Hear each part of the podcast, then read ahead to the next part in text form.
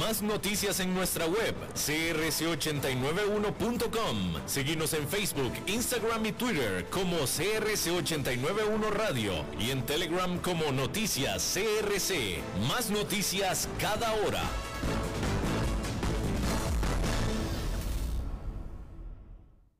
CRC 89.1 Radio y Cadena Radial Costarricense no se hacen responsables por las opiniones emitidas en este programa. Transcomer, puesto de bolsa de comercio, presenta a las 5 con Alberto Padilla.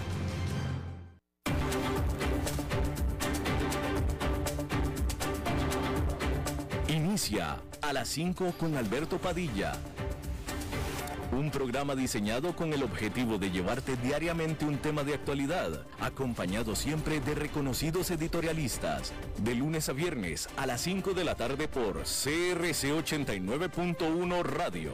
A las 5 con Alberto Padilla.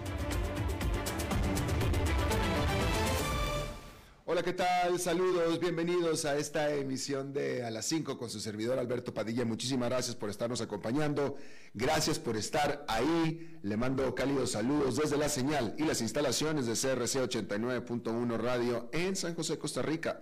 Desde donde estamos transmitiendo hasta el punto, en el tiempo y en el espacio en el que usted nos está escuchando, porque estamos saliendo simultáneamente en varias plataformas. Por ejemplo, en Facebook Live, en la página de esto, de, en la página de este programa de Facebook a las 5 con Alberto Padilla, así como también estamos disponibles en el canal de YouTube de este programa y en podcast también en las diferentes plataformas, las más importantes, notablemente eh, Spotify, Apple Podcast, Google Podcast y otras cinco importantes más. Aquí en Costa Rica este programa que sale en vivo en este momento a las 5 de la tarde se repite todos los días a las 10 de la noche aquí en CRC 89.1 Radio. En esta ocasión me acompaña al otro lado de los cristales, tratando de controlar los incontrolables, el señor David Guerrero y la producción general de este programa, siempre poderosa, desde Bogotá, Colombia, a cargo del señor Mauricio Sandoval. Hablando de Bogotá, Colombia, la entrevista de hoy más tarde será ah, desde allá, desde Colombia, eh, para hablar acerca de... Eh, el nuevo presidente de Colombia, Gustavo Petro, presidente de corte izquierdista, para muchos ultra izquierdista, pero bueno, eso va a ser nuestro tema de la entrevista un poco más adelante en este programa. Antes de eso, déjeme informarle que una serie de muy poderosas explosiones se reportaron cerca de la base aérea militar rusa en Crimea, este territorio antes de Ucrania, hoy anexado y controlado por Rusia. Estas explosiones fueron confirmadas por dos oficiales en esa localidad de Crimea, aunque no se ha informado acerca de la causa. Eh, como le decía, Crimea es una península que está en el sur de Ucrania, en el Mar Negro, que antes pertenecía a Ucrania y que se la anexó eh, Rusia en el 2014. El sitio donde sucedieron estas explosiones está a 200 kilómetros de donde está la línea de la guerra entre Rusia y Ucrania. El ministro de Relaciones Exteriores de Taiwán advirtió que China está usando estos ejercicios militares alrededor de la isla efectivamente como preparación para la invasión de Taiwán. Lo dijo en una conferencia de prensa este martes Joseph Wu, el canciller de Taiwán, y dijo que ejercicios regulares de militares pudieran ser usados como un intento para destrozar el status quo de largo plazo de la isla, es decir, para invadirlos, básicamente es lo que dijo, pero en términos diplomáticos, vamos a decirlo así. Sin embargo, también confirmó y dijo y advirtió lo que los oficiales taiwaneses han estado diciendo todo este tiempo, y es que Taiwán no será intimidada. Este martes, por cierto, que también Taiwán eh, condujo sus propios eh, ejercicios de defensa militar. El presidente Joe Biden firmó los documentos requeridos para reconocer y aceptar eh, eh, eh, la aceptación de Estados Unidos para expandir a la OTAN al admitir en la organización a Finlandia y a Suecia. Estos dos países nórdicos necesitan de la aprobación unánime de todos los miembros de la OTAN para poder unirse a esta alianza militar. La OTAN tiene actualmente 30 miembros y más de 20 de ellos ya han firmado para aprobar la ah, expansión con la admisión de estos dos países. Por supuesto que Finlandia y Suecia aplicaron, pidieron ser miembros de la OTAN después de que Rusia invadió a Ucrania. Suecia tiene frontera con Rusia. Y bueno, vamos a hablar de este mega macro escándalo político y judicial en los Estados Unidos, en donde el Poder Judicial allanó la residencia privada del expresidente Donald Trump en Florida, concretamente la famosa casa Mar a Lago. Esto fue este miércoles en la mañana, este martes por la mañana, eh, y eso ha desatado una tormenta política en Estados Unidos.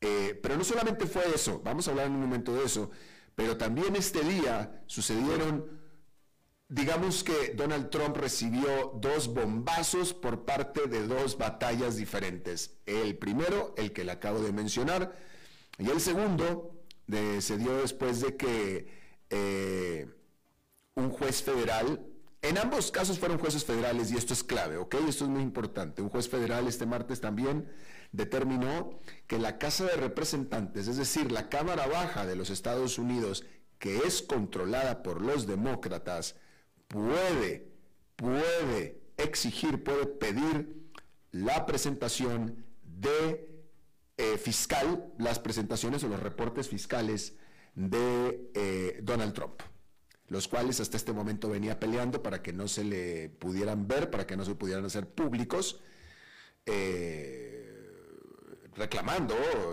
estableciendo un derecho a la privacidad. Sin embargo, un juez federal dijo, sí señores, sí se pueden hacer públicos y ciertamente pueden caer en manos, si así lo desean, de la, casa, de la Cámara de Representantes para que sean investigadas las eh, declaraciones, ese es el término correcto, las declaraciones fiscales de Donald Trump, que obviamente Donald Trump tiene eh, razones muy particulares por las cuales las quería mantener en secreto.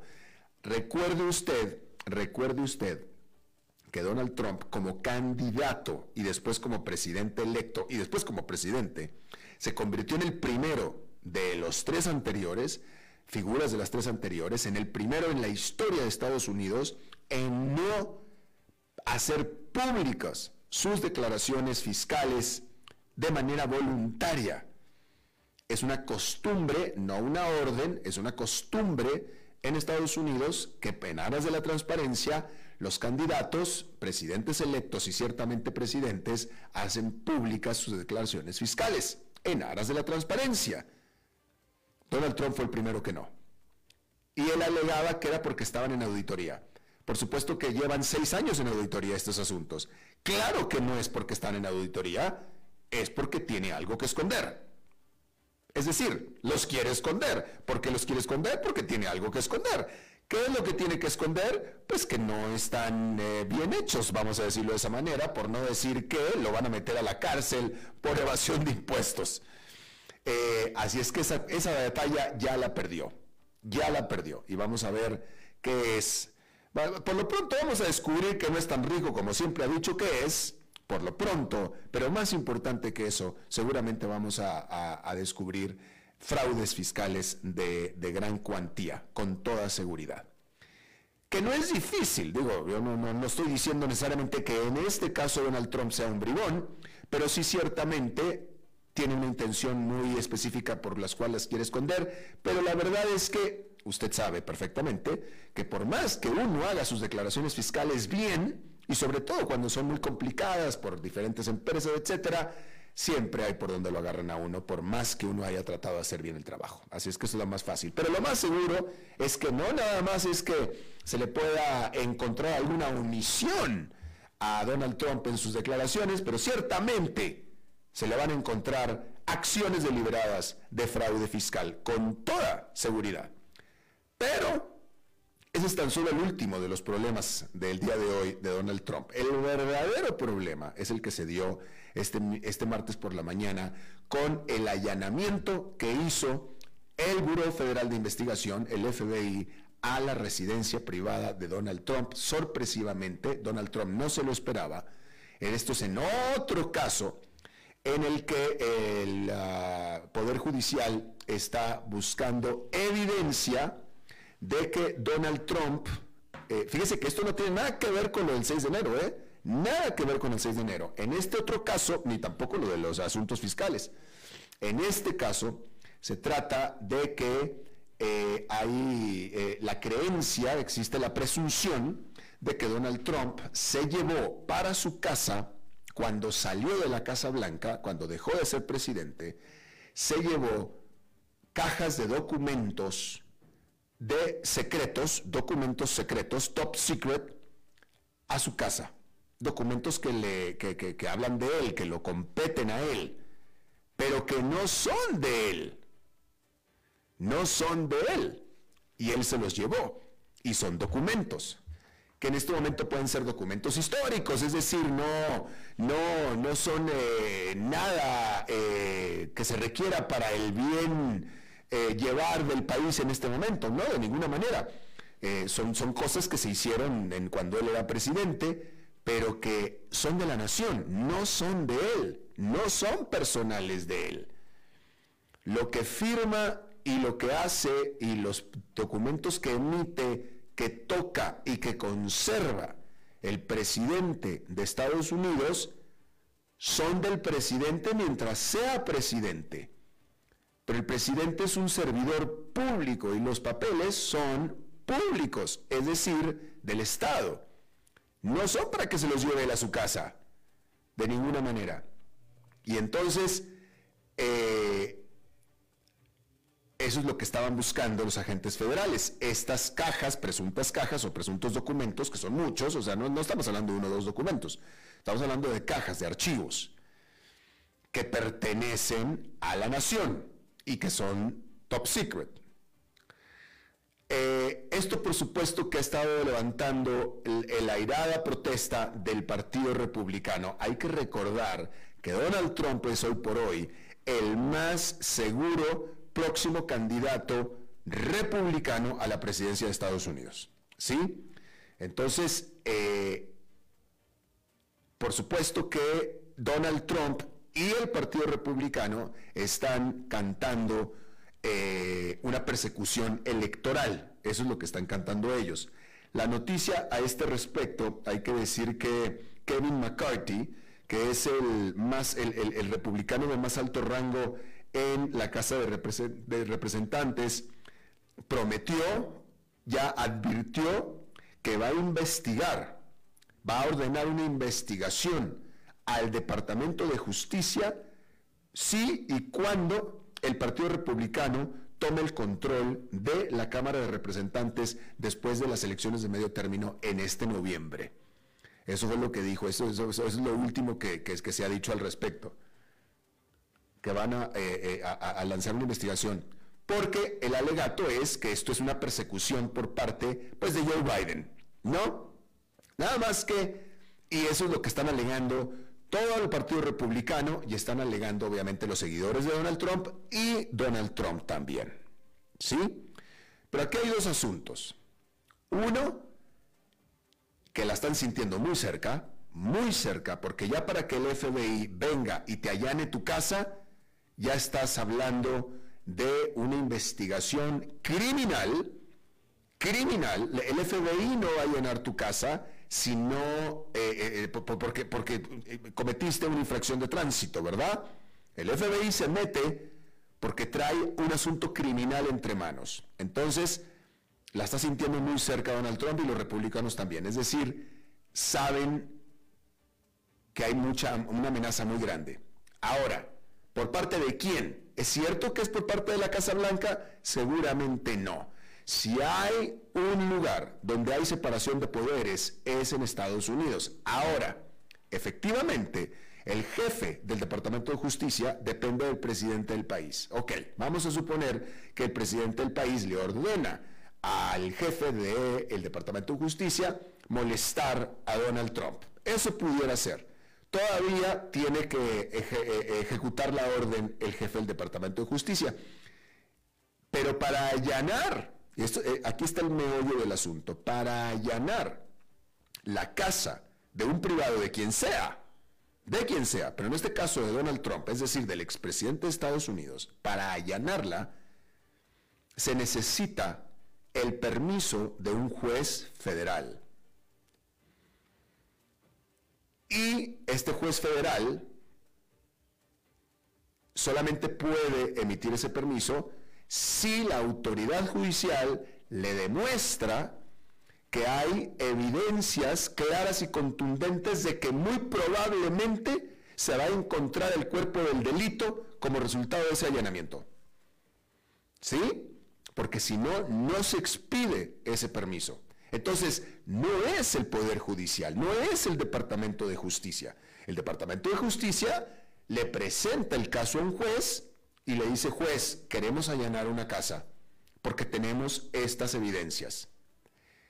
Y el juez es el que te determinará estas evidencias si valen o no valen, es suficiente o no es suficiente. Y por supuesto que se toma en cuenta, vaya, tiene que influir todo lo demás que está alrededor. Es decir, la figura de la que están hablando, el, escándalo político que se va a, a formar, etc. Entonces, lo que estoy tratando de decir es que para que el juez federal de Estados Unidos haya dado su aprobación de hacer este macroescandaloso allanamiento, a pesar de saber que iba a haber todo este tipo de acusaciones que van a ser muy costosas en términos de reputación para una gran cantidad del pueblo de Estados Unidos en contra del presidente Joe Biden.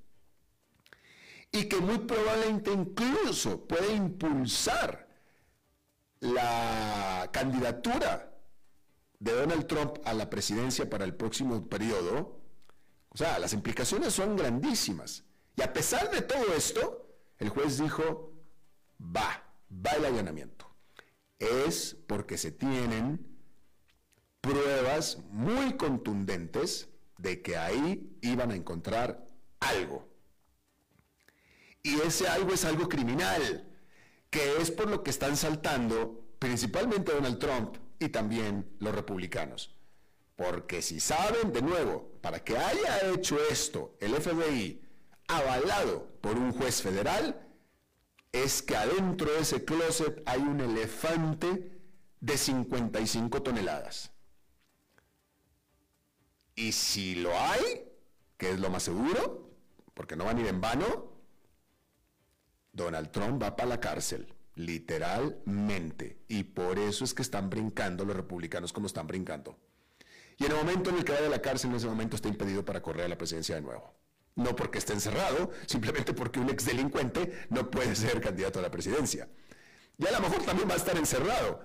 Pero estamos hablando de cosas muy graves aquí. Muy graves aquí. ¿Sí? Eh, y por supuesto que vamos a estar hablando de este asunto por mucho, mucho tiempo más ciertamente de aquí a noviembre, que sean las elecciones de medio término, pero por el resto de este año y por gran parte del próximo año, y vamos a ver de aquí a seis meses en dónde está y qué está haciendo Donald Trump.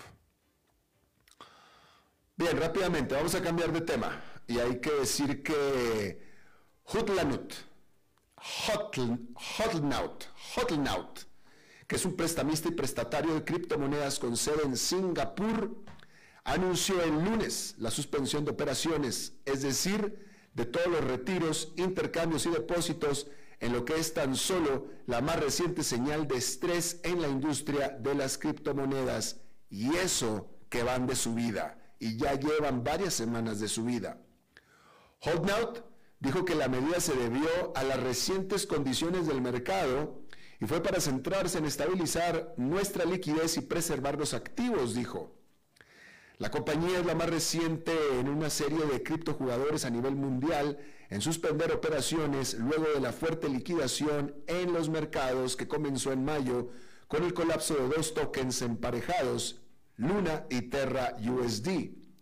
Otras caídas de alto perfil incluyen el criptoprestamista de Estados Unidos Celsius el fondo con sede en Singapur Three Arrows Capital, los cuales se declararon en bancarrota el mes pasado. Holdmelt fue nombrado como uno de los clientes institucionales de Celsius según documentos judiciales. Singapur, un importante centro de criptografía y blockchain en Asia, ha visto cómo varias empresas de criptografía han tenido dificultades en los últimos meses. Bolt, una plataforma de compra-venta y préstamo de criptomonedas con sede en Singapur, suspendió los retiros a principios de julio y más tarde ese mes, Zipmex, una bolsa de criptomonedas centrado en el sudeste asiático, suspendió los retiros, aunque desde entonces los ha resumido para algunos productos. Decir en una nota separada que Coinbase, que es la bolsa de criptomonedas más, larga, más grande de Estados Unidos, este martes reportó una pérdida de 1.100 millones de dólares durante el segundo trimestre de este año. El año pasado, cuando la suerte era otra para las criptomonedas y para todos los actores de las criptomonedas, en el mismo periodo del segundo trimestre del año pasado, Coinbase había reportado una utilidad neta de 1.600 millones de dólares. Hace un año, en el segundo trimestre, utilidad neta de 1.600 millones de dólares. Este segundo trimestre, una pérdida de 1.100 millones de dólares. Esta caída de Coinbase, por supuesto que es una evidencia más de la implosión en la industria de criptomonedas en, todo el mundo. Y eso, de nuevo, y eso que van de subida las criptomonedas.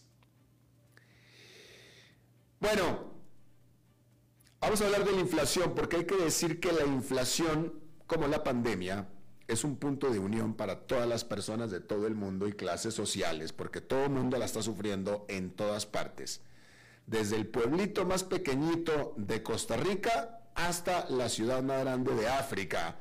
Todos están sufriendo de inflación. Y esta temporada de entrega de resultados trimestrales demuestra que las corporaciones también la están sufriendo. Se ha registrado un aumento del 26% en las menciones de inflación en lo que va del trimestre a partir de los reportes de resultados de las empresas que cotizan en bolsa según nuevos datos de la firma Cision. Eso se ha trasladado a Twitter, donde inflación se mencionó 19.518 veces frente a las 827 veces en el mismo periodo del 2021. Curiosamente, avaricia corporativa también fue una frase muy utilizada entre los usuarios de Twitter al hablar sobre reportes de resultados con 9.577 menciones en comparación con solo 8 en el 2021. Las empresas aumentaron sus menciones de tasas de interés y recesión en los reportes de resultados de este trimestre en un 9% y en un 4% respectivamente. Pero la invasión rusa de Ucrania, vista como un gran viento en contra en el segundo trimestre, experimentó un desplome del 77% en las menciones como factor negativo este trimestre, mientras que las conversaciones sobre la pandemia disminuyeron en un 17%. Ahora, hay que decir que la encuesta de expectativas del consumidor realizadas por el Banco de la Reserva de Nueva York mostró que las expectativas de precios más altos, es decir, de inflación, están disminuyendo. Quienes respondieron la encuesta realizada en julio esperan que la inflación crezca a un ritmo del 6,2% durante el próximo año, antes de caer al 3,2% durante los próximos tres años. Esos números definitivamente son altos, pero son una sensible caída respecto del 6,8 y el 3,6% pronosticados en la encuesta de junio. Las expectativas sobre los precios de los alimentos y la gasolina, sobre los que las subidas de tasas de interés de la Reserva Federal tienen poco control, también cayeron. Esto es importante puesto que la psicología del consumidor impacta la economía y podemos convencernos de una inflación más baja. Si los consumidores creen que las presiones sobre los precios están disminuyendo, pueden controlar sus gastos y eso puede convertirse en una profecía autocumplida. Otro factor que podría ayudar a la crisis inflacionaria es que los precios de la gasolina aumentaron un 60% durante el año pasado, pero han estado disminuyendo constantemente durante las últimas semanas. El precio por galón ha bajado alrededor de 67 centavos en el último mes, pero en general sigue siendo 87 centavos más alto que el año pasado. Pero viene de bajada. Queda por ver cómo estos cambios afectan al índice de precios del consumidor, que es el indicador clave de inflación que se liberará este miércoles. El IPC, el índice de precios del consumidor, subió un 1% en mayo y un 1,3% en junio, lo que llevó a la tasa de inflación interanual al 9%. Ese es el ritmo más acelerado desde noviembre de 1981. Pero las recientes caídas en los precios de la gasolina y los alimentos podrían reducir significativamente la inflación. Al respecto, JP Morgan escribió el lunes a sus clientes que la tasa mensual podría bajar hasta el 0,2% en julio y volverse negativa en agosto. En general, con la desaceleración de la demanda y el repunte de la oferta, Esperamos ver una presión constante a la baja sobre la inflación durante el resto de este año y en el 2023, incluso si la Reserva Federal sigue un camino un poco menos agresivo, dijo JP Morgan. Adicionalmente, el jueves vamos a ver los últimos datos del índice de precios del productor, el IPP, es decir, los precios del mayoreo, que es la forma favorita de la Reserva Federal para medir la inflación. Al igual que el IPC, el IPP ha aumentado en los últimos meses, pero los analistas en general esperan que los aumentos de precios disminuyan. Dije los analistas en general, porque no todos están de acuerdo, y los que no están de acuerdo son bastante notables. La mayor administradora de fondos del mundo, BlackRock, dijo a sus clientes en una nota Actualmente los mercados parecen esperar que una leve contracción económica resulte en una caída de las tasas y una menor inflación. No creemos que tal aterrizaje suave sea probable en un régimen macroeconómico volátil formado por restricciones de producción. Los bancos centrales tendrán que sumergir a la economía en una profunda recesión si realmente quieren aplastar la inflación actual o vivir con más tiempo o por más tiempo con inflación. Creemos que finalmente elegirán esto último, pero aún no están listos para aceptarlo, dijo BlackRock. Por su parte, la gobernadora de la Fed, Michelle Bowman, dijo el fin de semana pasado que no cree que la inflación baje pronto y que las tasas de interés deberán seguir aumentando. Mientras que la presidenta de la Fed de San Francisco, Mary Daly, dijo algo similar advirtiendo que los aumentos de tasas están lejos de terminar. Y estas son las personas que deciden la política monetaria de los Estados Unidos. Así es que ahí lo tiene usted. Ah, vamos a hacer una pausa y regresamos con nuestra entrevista de hoy. A las 5 con Alberto Padilla, por CRC 89.1 Radio. Desde los verdes bosques de nuestra montaña nos llega agua Cerros de la Riva, agua fresca de manantial que te permitirá vivir en equilibrio, proteger tu salud y la de tu familia, libre de sustancias químicas, envasada sin alterar su naturaleza a 2.000 metros de altura. Agua Cerros de la Riva, naturalmente neutral. Búscanos como cerrosdelarriba.gmail.com. Llámanos al 8374 3229. Cerros de la Riva, Live Spring Water. Papi, este es el muchacho del que te hablé, Carlos. Ah, sí. Usted es el famoso. este sí, señor, mucho gusto en conocerlo. Quiero que sepa que mi relación con su hija es algo muy serio. Sí, papá. Estamos listos para tener un futuro juntos. Ah, sí. Pues cuénteme, ¿cómo están sus finanzas, su portafolio de inversión, sus activos líquidos y el balance general del presupuesto de la pareja? Ya saben, ingresos y gastos. Eh, este, ¿qué cosas? ¡Uy, papi! Sí, porque ya saben, para estar listos, primero hay que prepararse. Transcomer, puesto de bolsa de comercio. Construyamos juntos su futuro. Somos expertos en eso.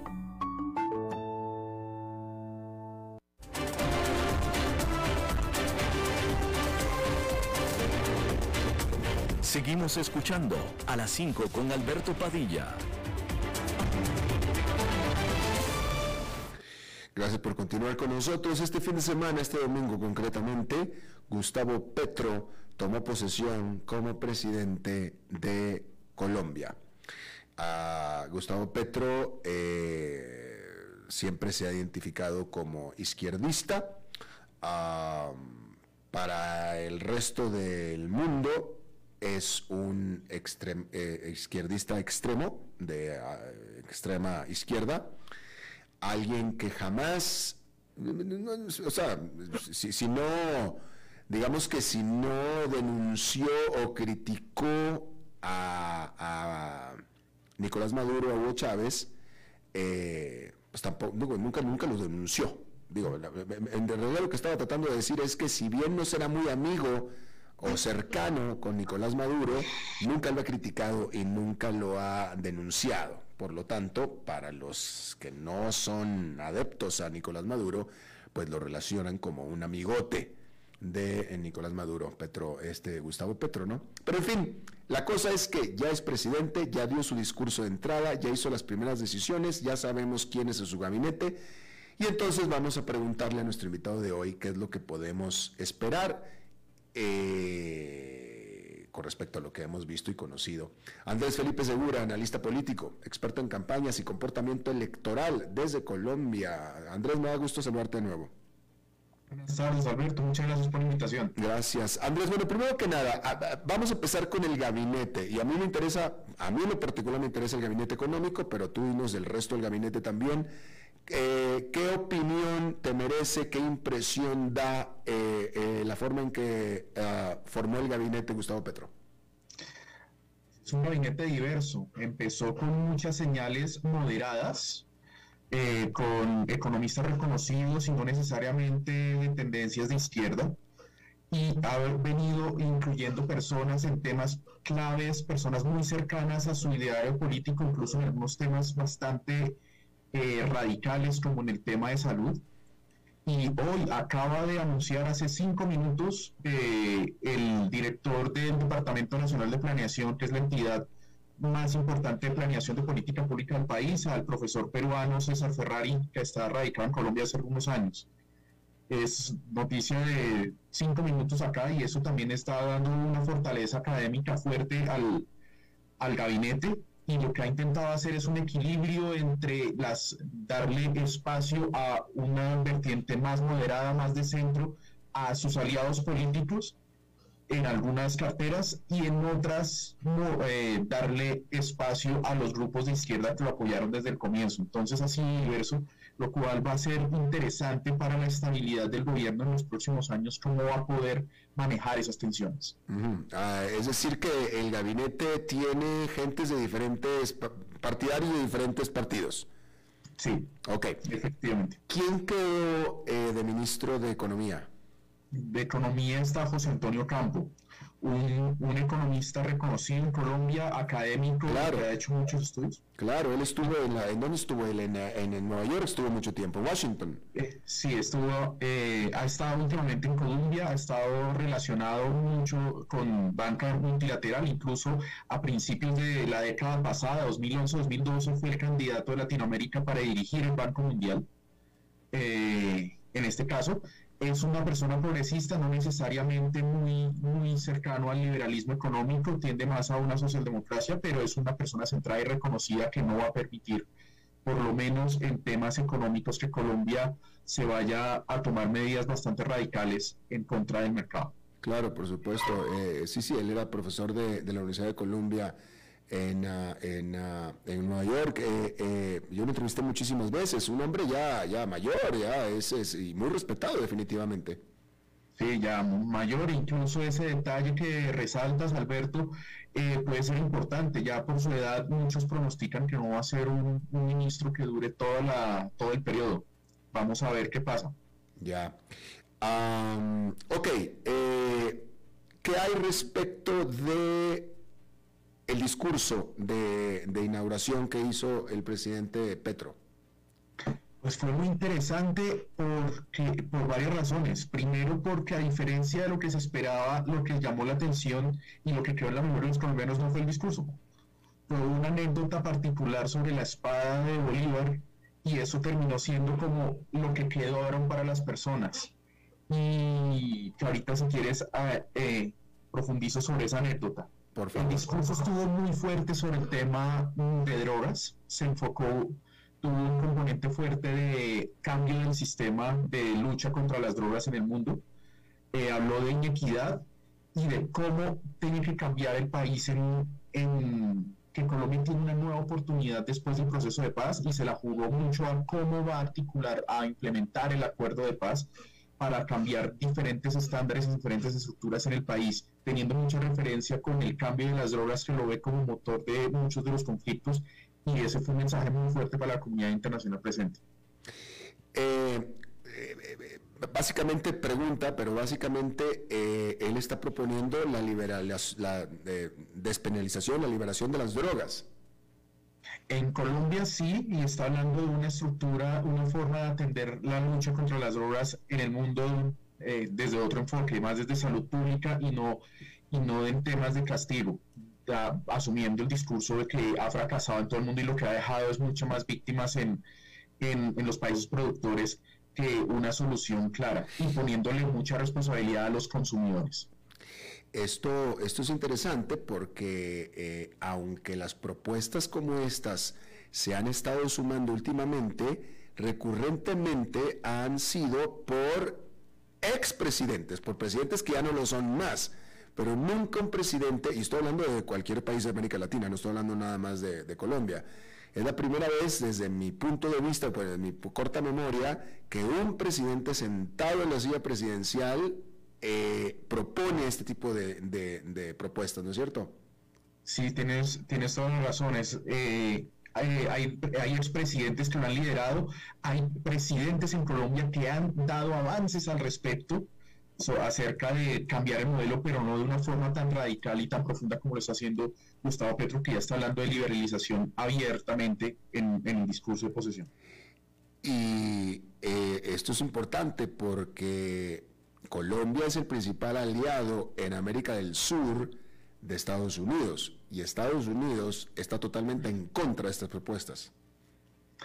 Exacto, ahí vamos a ver esas relaciones con Estados Unidos. Creo que ya mirando un poco la perspectiva, lo que está haciendo Gustavo Petro es midiendo cuál va a ser su interlocutor, como en Colombia se le dice midiendo el aceite, haciendo algunos, algunos comentarios fuertes para saber qué tanto margen de negociación y cómo puede, puede, puede interactuar con ellos en diferentes temas, sabiendo que para Estados Unidos Colombia sigue siendo fundamental, no solamente en el tema de drogas, sino en el tema de Venezuela, incluso en el tema migrante. Y eh, Gustavo Petro no ha dicho todavía sí y cuándo va a ir a Washington. No, no, lo ha dicho, pero tiene, tiene interés. El presidente Biden envió una delegación para hablar con él dos semanas antes de la posesión, en la cual se hablaron los temas, se definió más o menos la agenda de prioridades en la que resaltan acuerdo de paz, temas ambientales y tema migratorio. Eh, y por supuesto, ya con, eh, con estas declaraciones está hablando que la droga también va a ser uno de esos temas. Sabemos que desde Estados Unidos hay interés en establecer esas relaciones con, con Petro y él claramente tendrá que buscar ese escenario para ir a Estados Unidos y, y poderse reunir con Biden. Ya. Ah, eh, entre las primeras acciones, o la más grande que ha hecho hasta ahora, ya entró al poder el domingo, fue presentar una reforma tributaria al Congreso. Eh, ¿Qué hay de esta reforma tributaria? ¿Cuáles son sus principales elementos? Los principales. Estamos hablando de hacer un cambio en la estructura tributaria. está, está pensando principalmente en homogenizar muchos, muchos impuestos. Colombia tiene, por búsqueda de competitividad, ha tenido diferentes preferencias algunas particularidades con algunos sectores, aquí lo quiero movilizar. Segundo, quita, darle un mayor peso a la tributación de personas, no de empresas, en este caso a personas de, altos ingresos, eh, que, busca con, que busca un apoyo popular y generar un mayor recaudo que Colombia está por debajo de los estándares.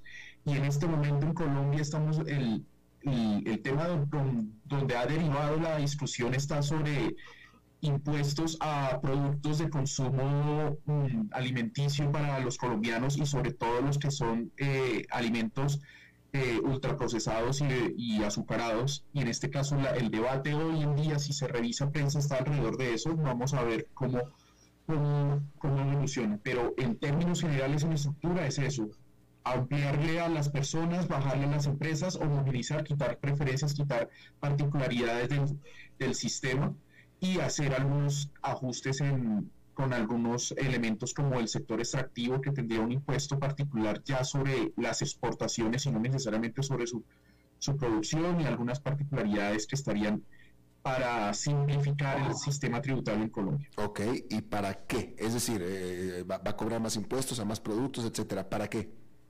lo que quiere es aumentar el recaudo. Colombia está en este momento con una deuda bastante alta. Estamos hablando de un porcentaje por encima del 50% de deuda. Mm. Eh, que se ha acumulado en los, en, en los últimos cuatro años, principalmente a causa de la pandemia en este caso para mantener los programas sociales y muchas de las propuestas que claramente desde la perspectiva ideológica incluían un esfuerzo gubernamental fuerte, él necesita recuperar 25 millones de pesos, que estamos hablando de eso son 5 mil millones de dólares, haciendo aquí las cuentas eh, rápidas. Eh, eh, para, espero no equivocarme con los ceros, pero más o menos eso para al año como un, un recaudo eh, el recaudo anual al respecto. Bien, ahora, entonces, eh, eh, tú dirías que este Gustavo Petro presidente hasta ahora lleva tres días, pero bueno, pero lleva más tiempo siendo presidente electo. Este Gustavo Petro presidencial es diferente al Gustavo Petro que se conoce desde antes? Esa es una pregunta muy importante, Alberto, y es muy difícil. Todos tenemos esa incógnita en este momento Petro durante la campaña lo que sí mostró es mucho más abierto a hacer acuerdos y a, trabajar con la clase política y eso prácticamente le dio triunfo. Pudo hacer un acuerdo para iniciar el gobierno con el Congreso, pero en este momento va a estar caminando en, en una línea muy delgada sobre mantener una línea moderada, muy abierta a la negociación con diferentes fuerzas y mantener el discurso y mantener contentos a sus grupos de apoyo de toda la vida, que en este momento vamos a ver, existen varias tensiones que ya se están viendo en el Congreso, por ejemplo, alrededor de eso. Muchas personas que vienen trabajando con él muchos años y que uno puede llamar de izquierda tradicional en Colombia se están viendo eh, alejados de, de, de la entrada de las personas de, más de centro y al mismo tiempo hay algunas medidas del gobierno de Petro que están asustando, por ejemplo el sistema de salud en el cual allí se está preparando, se, se habló de un cambio estructural que puede ser bastante peligroso y que puede asustar a los más moderados en el, en el país. Pero eh, déjame te lo pregunto de otra manera. Em, eh, eh, el Gustavo Petro que tantos temores generaba y generó, aparentemente generó, no sé si por declaraciones o por acciones, etcétera, pero tú sabes que él, cuando era alcalde, etcétera, generó mucho miedo. Eh, eh, ¿Se ha visto por desde que es eh, presidente electo y presidente del país? No, en este momento no se ha visto, pero, pero existe la incertidumbre de cómo va a funcionar. Y te lo digo de, de esta manera: en la alcaldía de Bogotá, por ejemplo, se vio algo, algo similar. Un gabinete en Bogotá muy abierto, pero en los primeros días, en los primeros meses ya se empezaron a ver las tensiones y los que conocen un poco de la historia de Gustavo Petro tienen ese miedo que se repita esa historia. Eh, hay algunas declaraciones que, eh, que se han salido un tinte autoritario en algún momento cuando fue eh, proclamado presidente, hizo unas declaraciones sobre el órgano judicial que, pues, que creo que discutimos en este, en este mismo escenario, desafortunadas, pero hasta el momento ha manejado un discurso muy, muy moderado, muy abierto y esperamos que siga así en Colombia. ¿A quién puso de ministro del Interior? Puso a Alfonso Prada. Alfonso Prada es un político que viene históricamente de sectores alternativos y se ha acercado al Partido Liberal y estuvo muy fuerte en el gobierno de Juan Manuel Santos como el, el director de la estructura de la presidencia de la República en la, al final de su gobierno, defensor de paz del proceso de paz eh, muy fuerte en ese, en ese momento. ¿Y de canciller? Canciller está Álvaro Leiva. Mm, Álvaro Leiva es un político ya octogenario, es, es, un señor que, aunque es del Partido Conservador histórico, fue congresista en los años 80 del Partido Conservador, desde los 90 ha trabajado por la paz y es una apuesta directa por apoyar, por buscar apoyo internacional para consolidar la implementación del proceso de paz y los procesos que puedan existir con, los, con el ELN, la otra guerrilla fuerte en Colombia y algún otro grupo disidente que, que, existe en este momento en el país. Es una apuesta de paz y por eso esta persona llega a la Cancillería. Bien. Bueno, pues por lo pronto, José Antonio Campo, el de ministro que pusieron de Hacienda, eh, ¿es Hacienda o Economía? Hacienda. Hacienda, Hacienda. Eh, ¿Y Economía? Mm, es el mismo. Ah, acá, está, está, unido. Ok, perfecto. Bueno, por lo pronto, por Ocampo hay que decir que es alguien eh, muy respetado, muy independiente. A él no lo van a manejar en el momento en el que Gustavo Petro quiera hacer algo que sepa Ocampo que no es lo apropiado en ese momento, estoy seguro que Ocampo lo va a mandar a, se va a ir a vivir a Nueva York otra vez, punto, se acabó. Este, así es que me parece que esa es una buena señal. Y en la medida en que el resto de los eh, eh, eh, puestos clave del gabinete sean así, pues eso habla bien de este Gustavo Petro. Vamos a ver si es así. Exactamente, eso esperamos todos y que se mantenga esta línea. Bueno, muy bien. Andrés Felipe Segura, analista político, experto en campañas y comportamiento electoral desde Colombia. Te agradezco mucho hayas charlado de nuevo con nosotros. Muchas gracias Alberto por la invitación y un saludo a toda la audiencia. Gracias, hasta la próxima. Vamos a una pausa y regresamos con más.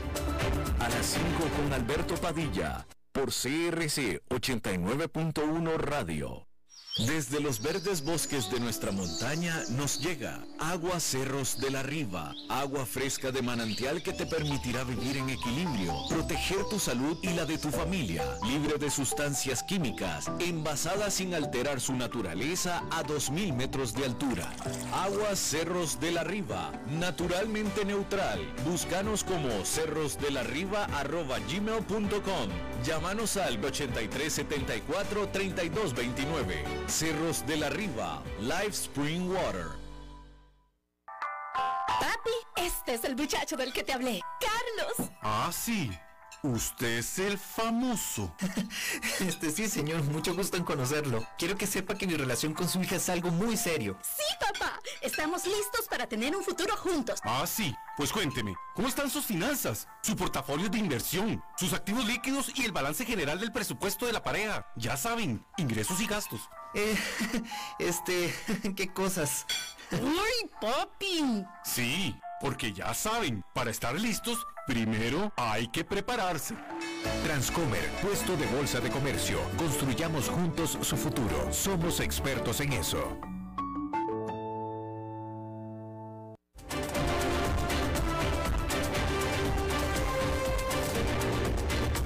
Seguimos escuchando a las 5 con Alberto Padilla. Bueno, el martes, y los martes es cuando tenemos la visita de nuestro buen colega, compañero y amigo Fernando Francia. Fernando. ¿Qué tal? ¿Cómo estás? Un gusto saludarte. Te oigo, te un poco resfriado. Eh, sí, yo, yo, no necesito pandemias mundiales. Yo traigo mi propia pandemia personal que me viene y me visita y me ataca al menos una vez al año, cada año. Y este es, este es esta vez. Esta es esta vez. Bueno, no te regís por los tiempos de, así tan generalistas de, todo el mundo. ¿no? Tengo mi, propia pandemia personal, que no es contagiosa, pero hace todo un desastre, pues solo dentro de mí, nada más. Aún así, para los que no están viendo por Facebook Live, eh, vas eh, al pie del cañón a los estudios de la radio como, como debe ser, ¿no? Sí, sí, sí, pues ya, ya, ya, ya, ya, ya tuve mi encierro, ya, ya todo, ya, ya pasé por todo, ya. Ahora estoy este, eh, saliendo de la, del confinamiento. Qué bien, qué bien. Hoy, hoy quiero eh, tirar algunos conceptos que, que, podrían, para toda la gente que, que, opina, que, que, ahora eh, hay tantos lugares donde uno puede vertir una opinión, bueno, quizás puedan agarrar algunos volados y, por supuesto que investigar un poco más y, seguir aprendiendo, pero en los medios de comunicación, Alberto, no solo escriben periodistas, ¿no? Eso ya lo sabemos. De hecho, hay periodistas formados además en la academia, periodistas formados en los propios medios, o como se dice en la calle, ¿no? Pero en los medios de comunicación y en las redes sociales también, por cierto, hay quienes transmiten sus opiniones sin ser, pues, periodistas, ni empíricos ni profesionales. Cada vez más personas asumen el periodismo de opinión y eh, pues quien mejor pueda esgrimir sus ideas podrá sumar más personas a su corriente de pensamiento, ya sea algo frívolo o importante, pero pues no importa de qué, de qué se trate. Son personas que tienen algo interesante que decir, lo, estructuran en un artículo, lo envían a la prensa o lo publican en sus redes sociales. En este programa, de hecho, y en este día incluso, teníamos uno, ¿verdad? Eli Feinstein, que no es periodista, pero sí que es articulista y desarrolla sus tesis de manera clara, sustentada y bien organizada. Quizás voy a decirlo no de forma concisa, pero sí llena de información, ¿no? Y con una voz de locutor, por cierto, que nos gana a vos y a mí, sí, Alberto, sí, sí, definitivamente. Pero, ¿qué hacía Eli? ¿Qué hacía Eli y todos los que escriben artículos de opinión? Bueno, construyen sus textos o comentarios o columnas de una forma que ayuda al lector a o a la audiencia, claro, a ir de la mano de argumentos y criterios que los llevan a una conclusión. La argumentación puede decirse que es un arte y también una técnica. Lo primero que hay que tener para poder hacerla, pues es una opinión de algo, ¿no? Ojalá de ruptura, ¿no? Así novedosa, fuerte, atrevida, arriesgada. Mientras más atrevida, mejor, porque va a llamar más la atención. Podés hablar de la economía, de violencia machista, del urbanismo, de la política, de la comunicación, de lo que creas que tenés algo bueno para decir. Ahora, ¿cómo exponer esos argumentos? Bueno, hay mucha teoría, manuales al respecto, clases universitarias, hay de todo. Y sobre todo, pues leer eh, las buenas columnas de opinión. Pero lo primero es que hay un objetivo en el periodismo argumentativo o de opinión, como se llama, que sería lo más parecido a lo que hacen los articulistas, este periodismo de opinión. Lo que se busca es convencer a la audiencia de algo, ese es el objetivo final de lo que queremos hacer. Entonces, comparto mi opinión porque quiero que los demás comulguen conmigo o se convenzan de lo que yo pienso.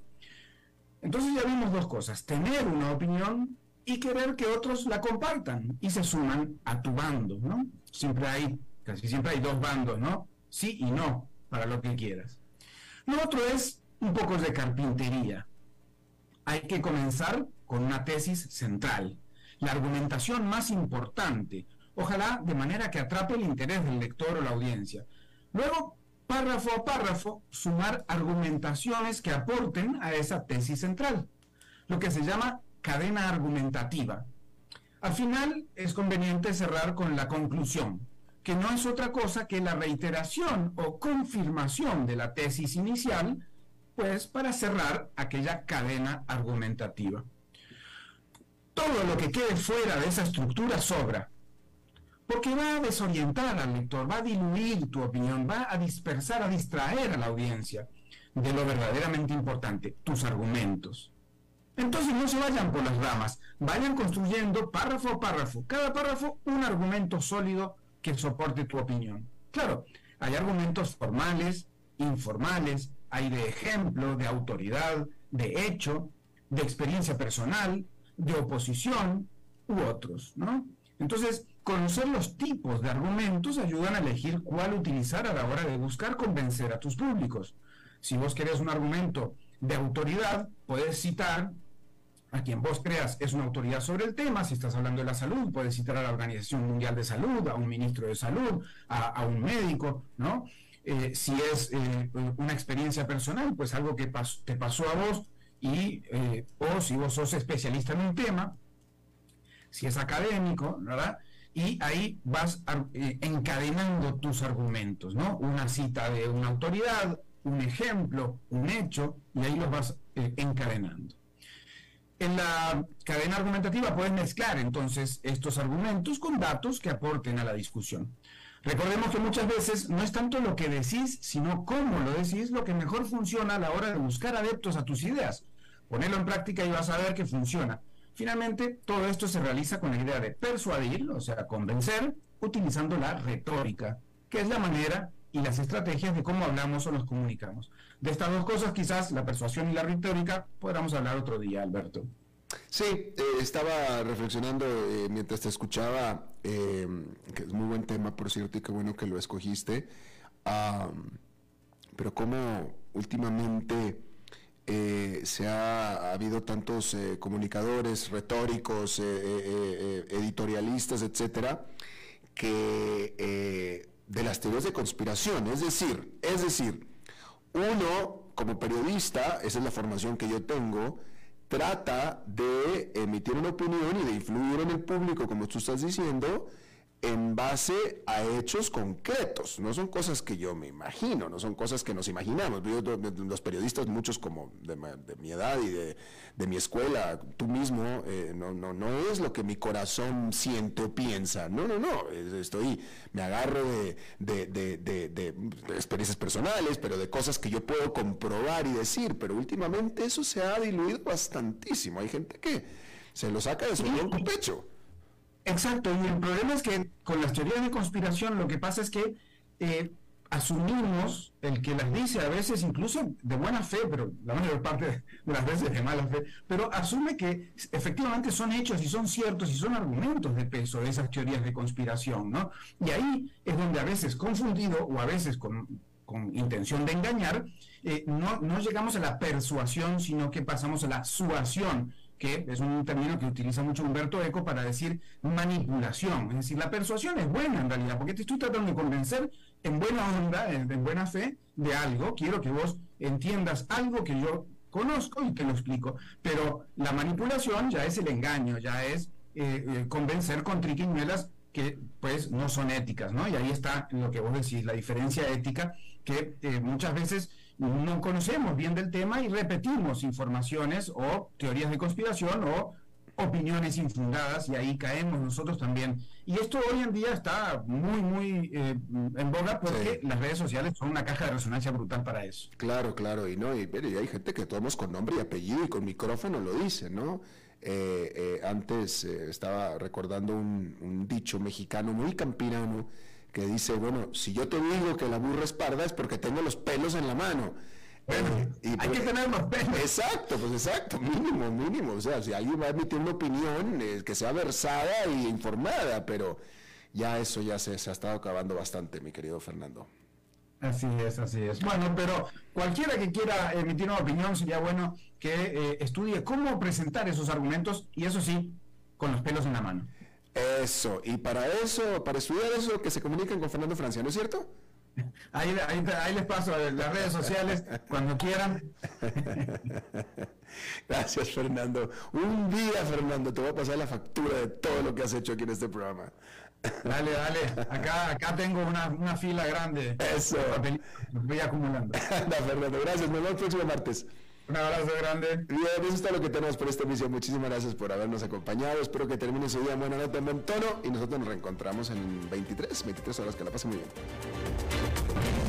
A las 5 con Alberto Padilla fue traído a ustedes por Transcomer, puesto de bolsa de comercio. Construyamos juntos.